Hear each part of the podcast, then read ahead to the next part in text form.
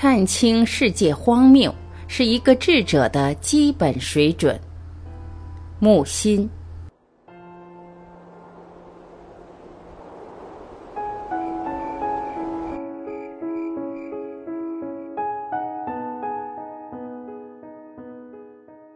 萨特之为萨特，在于他有很高明的文学能量，这是他的高处强处。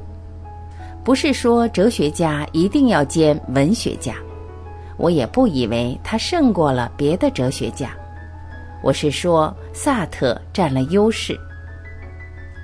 第一部引起轰动的文学著作是《恶心》，一九三八年出版，一举成名。写作之初，准备叙述一偶发事件，几经修改，成了一部存在主义小说。出版社开始拒绝，一上市，读者评价反应强烈。日记体小说，照作家说是哲学日记，日记当然是第一人称，主角罗康丹。他忽然有一天觉得周围一切都恶心。一切毫无意义，包括他自己。小说描写他在公园中凝视栗树的树根，深扎在泥土中，黑黑的、求取的。他越看越怕，想：这有什么意思？什么目的？一切都是偶然的、丑恶的、污秽的。他发觉人人萎靡不振。他认为我们吃啊喝啊，但没有生存的理由。终于，他找到答案：一切可以归于荒诞。他要确立荒诞的绝对性。作为艺术，这部小说是不成功的。第一个问题：艺术品能不能图解思想？第二个问题：世界真是荒谬的。人生真是无意义的。第三个问题，如果是我们怎么办？先把恶心弄弄明白。存在主义基本原则是世界荒谬，人生痛苦。萨特在《恶心》中力图说明这一点，以此质疑古典哲学的价值论和肯定论，这是古典主义通盘的骨架。罗康丹失去生活的方向、目标、意义，自己就变成一个东西。他说：“一切存在的都是无缘无故的出生，因软弱而延续，因偶然而死亡。”海德格尔曾经沉痛地说：“深沉的烦恼好像寂静的雾，遍布于生存的深渊。”将外物、他人和我们自己搅在普遍的冷漠之中，这种烦恼显示出生存的全貌。萨特的思想来源与胡塞尔和海德格尔有关。他自己说：“恶心是攻击资产阶级的。”我觉得这是耍花枪，是捞稻草，讨好无产阶级。他明明攻击的是全世界。而当时资产阶级正抬头，他是有私心的，不够诚实的。我以为一件艺术品，如果性质上是作者思想的图解，即无药可救的失败了。不论作者的思想多么高明，这个问题看来容易懂，其实很严重，一直要归结到哲学与艺术的分界。乔伊斯、昆德拉都有这种倾向。思想一图解，文学遭到严重破坏，音乐、绘画、舞蹈、雕刻概莫能外，不能碰思想。罗丹是个粗人，没什么文化，他的思想是借来的，是思想银行的贷款。他的好处是技术熟练，熟练到有点才气。其实他连思想的图解也谈不上，当时很轰动。现在还有人热衷罗丹，那就有问题。肖斯塔科维奇我不喜欢，他是个软性的硬汉，用音乐图解他的思想，他的思想是天生的结结巴巴，说而不明。他的音乐是都有说法的，十月革命了，反斯大林了。舞蹈照尼采的原理，我来定义：哲学家一怒成为舞蹈家。这话尼采可以鼓掌，别的人想想可以鼓掌。我喜欢西班牙民间舞、南美踢踏舞，特别喜欢印度古典舞蹈，有一种陶醉感，那是佛教的意思，但我不懂，所以看着好。艺术家和人类是意味着的关系，意味消淡时，有人就受不了；但在我看来，意味越消淡时，就意味深长了。贝多芬第九交响曲，勃拉姆斯第一交响曲，都属于哲学家一怒而成了舞蹈家，在他们的作品中，思想飞了起来。当然要有思想，但要看是什么思想，不要图解。不要公式化、概念化。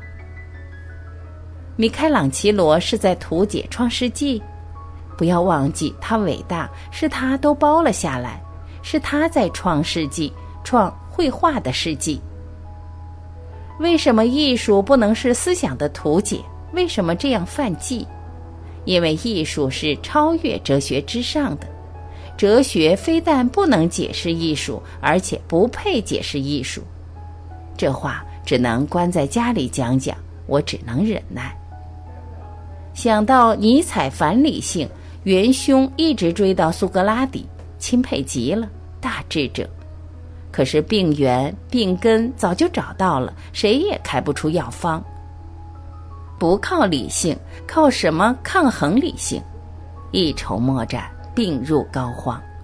和理性相克的东西几乎没有，不能说是感性。本能、暴力都不能，能与理性对立、介乎理性之上的东西几乎没有。只有在音乐中，准确地说，在某些段落、章节中介于理性之上。希腊雕像也有这东西，在理性之上。听贝多芬第九交响曲的第三乐章，觉得宇宙不配，艺术家财大。冤深永远是冤案。中国成语“解衣磅礴”，我在电影上看到耶稣被鞭挞，受不了站起来，想到这句成语，不值得为这样的人类受苦。我现在听音乐，旁边不能有人，而且越来越听得少。再回头看恶心，你们是否觉得萨特夸张？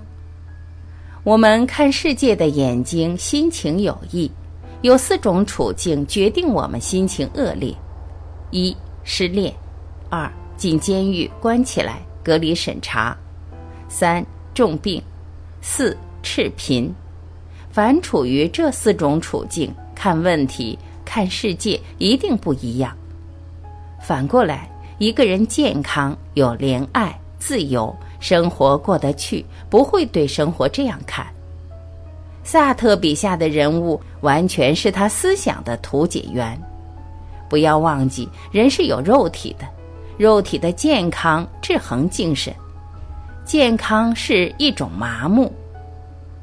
人的心情会逐渐好转，是因为健康在制衡痛苦。人落入绝症，就是这种制衡的消失，并好起来。病使人敏感，敏感全用在疾病上，人最幸福。大病初愈的人，目光、心情特别明亮。总之，对生命、对人类过分的悲观、过分的乐观，都是不诚实的。看清世界荒谬，是一个智者的基本水准。看清了，不是感到恶心，而是会心一笑。中国古代的智者是悲观而快乐的，萨特的恶心是一种装出来的病态，可当时的欧洲怎会被感动？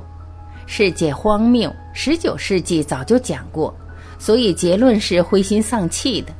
一代的智慧传不到下一代，一代归一代。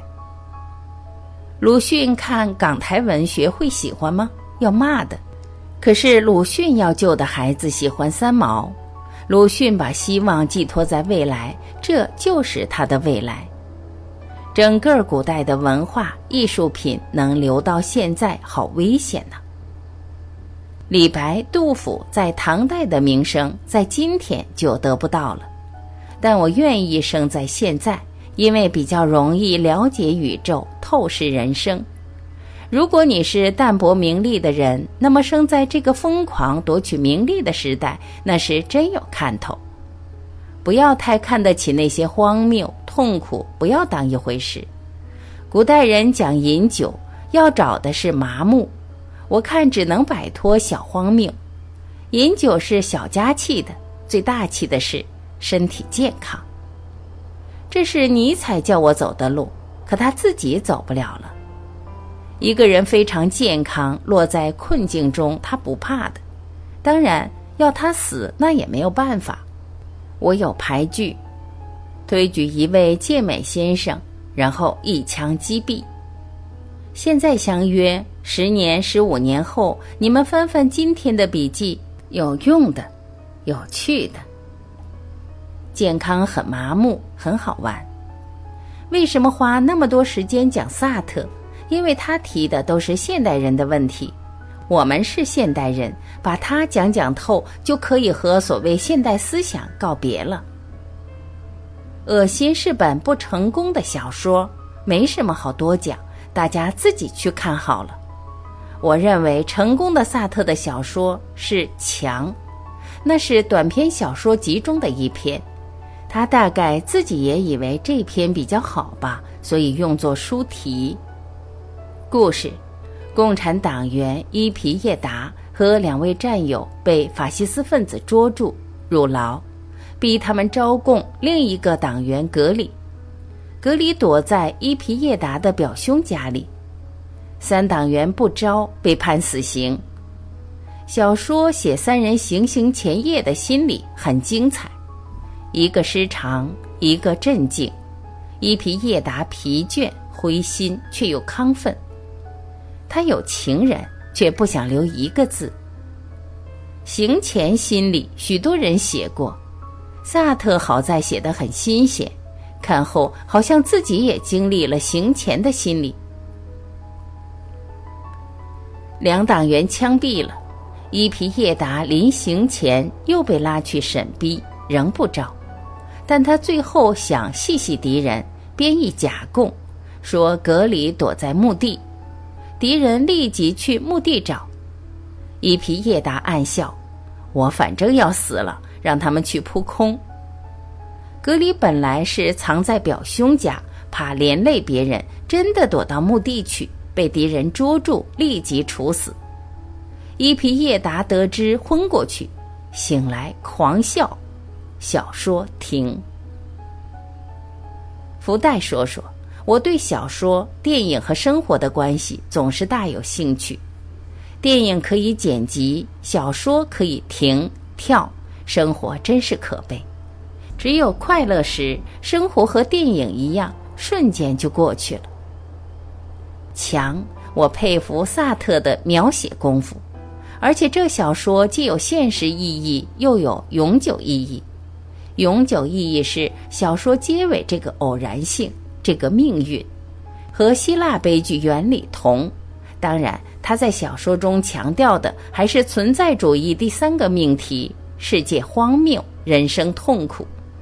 但强不是存在主义思想的图解，强超出主义，比主义长久。超出主义是艺术的喜事，所以我说，艺术另有上帝，另有摩西。这篇存在主义的好作品超出了存在主义，用笔很锋利，整个作品很有力量。讲讲他的境遇剧。当时二十世纪四五十年代，法国充满境遇剧。境遇剧，特定境遇中剧中人的自由选择，也有人称自由剧。人喜好新。萨特想出这个新名称卖得好，中国人喜欢讲老字号，越老卖得越好。这些剧中的世界是冷漠的，命运是偶然的，人的处境都很危险。生死攸关，极限境遇，不仅社会环境使人烦恼，更重要的是人和人之间的关系造成这种险恶。萨特的警句：“他人是你的地狱。”我亦成：“他人即地狱。”你要选择，就要摆脱他人。丹青，这些叔本华早说过。木心，是啊，萨特聪明。把十句话的警句弄成一句话。战后青年没读过原点，萨特的存在主义是在战后的荒芜中摆摆地摊。可以就此讲开去：人类是合群的社会性的动物，个人是孤独的不合群的不可能沟通的高级动物。这是两个不同的概念。人类不是个人。人问苏格拉底该不该结婚，他答：两种结果都会懊悔的。蚂蚁和蜜蜂是集体动物，它们的所谓必然王国和它们的智能正好协调合适。一个蚁窝蜂巢不会他人及地狱。人类的地狱是人类自己造成的，人的智能高多了，一切惨无人道的事是人造成的。不是另外一个东西给人类造成惨无人道，这是人类滥用误用智力的结果，却是他人即地狱。从萨特的自由选择观细节局部的看，这种选择是积极的；退远了历史的看，还是消极的虚妄，不过是逃避。人逃避社群是很傻的。要我说，应该研究了存在主义，知道了他人即地狱，然后就像不知道存在主义，像之前那样存在下去。有人这样吗？有，萨特就是这样。他不靠存在主义生活，他要去演讲，让许许多多他人听，地狱越多越好。我青年时写过，警句是给别人用用的。懂比不懂好，表示智慧深度；懂装的不懂，俏皮幽默；懂好像什么也不懂，成熟了归真返璞。我们绕个弯回过来，萨特说别人是地狱，对的，我经历过三次、五次、许多次，但是我说别人是天堂。友谊、爱情都是天堂，都需要一个别人。你能没有别人吗？罗密欧及朱丽叶的别人，反过来也是。你能没有别人吗？《欢乐颂》有词：只要世界上还有一双为你流泪的眼睛，你快来参加这欢乐的宴会。如果没有人愿为你流泪，那么你就孤零零的离开吧。也是要别人为你流泪，你才幸福。天堂的门是窄门，向来认为只有单身才能挤进去。现在我才明白，这道门一个人挤不进去，两个人倒挤进去了。一个进不了，两个挤进去的，就是天堂之门。结论：他人即地狱，他人即天堂。这就是二律背反。所谓幸福离不开别人的，归真返璞不是回到原来的地方。六岁的陶渊明和六十岁的陶渊明不是一回事。没作过曲的莫扎特和写了四十一部交响乐的莫扎特不是一回事。金刚钻的前身是碳素，中国人叫石墨。经过亿万年的压磨，形成金刚钻，看起来好像归真返璞。前面所说的那个过程，就是其实有了智慧，智慧又有了深度，然后变得俏皮，事事以幽默的态度处之，在无数次的谈笑间，你成熟了。这个过程就像碳素受强力高压一样，金刚钻呢？就是陶渊明、莫扎特。比喻总是跛足的，这句话不知谁说的，在哪里看到过？摆脱比喻，直接说大前提，知识本身就是高强度的压力。我讲文学史是一种压力的传授。我们讲了四年，正在承受压力，许多人受不了回家了。他们有相怨。萨特的境遇剧，我们自己就在演，我们都是剧中人，都在自由选择。所以萨特的许多想法有道理。我要和他较劲，因为他不够诚恳，他是虚伪的，他虚伪的很巧妙，很有才气。对于法国、欧洲，有萨特比没有萨特好。现在呢，从有萨特到不必有萨特也很好。从旁看，从历史现象看，宗教会死的，宗教音乐、宗教艺术长存，哲学会过时不足道。甚至成为谬误，但文学作品会流传下去。中国的儒家的生命力，《大学》《中庸》《论语》《孟子》，到后来恐怕全靠这些著作的文学性。这是我想象性的推论。历代少有人指出，《大学》《论语》文学性特别强。我看哲学、伦理、儒家都当它文学看，没有人说过。现在还不到时候。如果某个世纪，我的假想，宗教、政治、伦理、哲学这些迷障全部消除，那人类的黄金时代就来了。现在、过去，文学还是作为宗教、政治、伦理、哲学的附庸。有人问：这黄金时代会不会来？我答：不会。那空想有什么用？我说有用，四个理由：我们知道了宗教哲学是迷障，有用；我们知道了文学艺术一直是委屈着做奴才，有用。作为迷障，那些宗教哲学已经奈何不了我们，所以文学艺术的王者相就成为我们个人的王者相。归结起来呢，不好意思说。人类的黄金时代并不属于人类，而是属于少数人。贝多芬、肖邦、陶渊明早就成就了他们个人的黄金时代。艺术是最大的魔术，艺术家是最大的魔术家。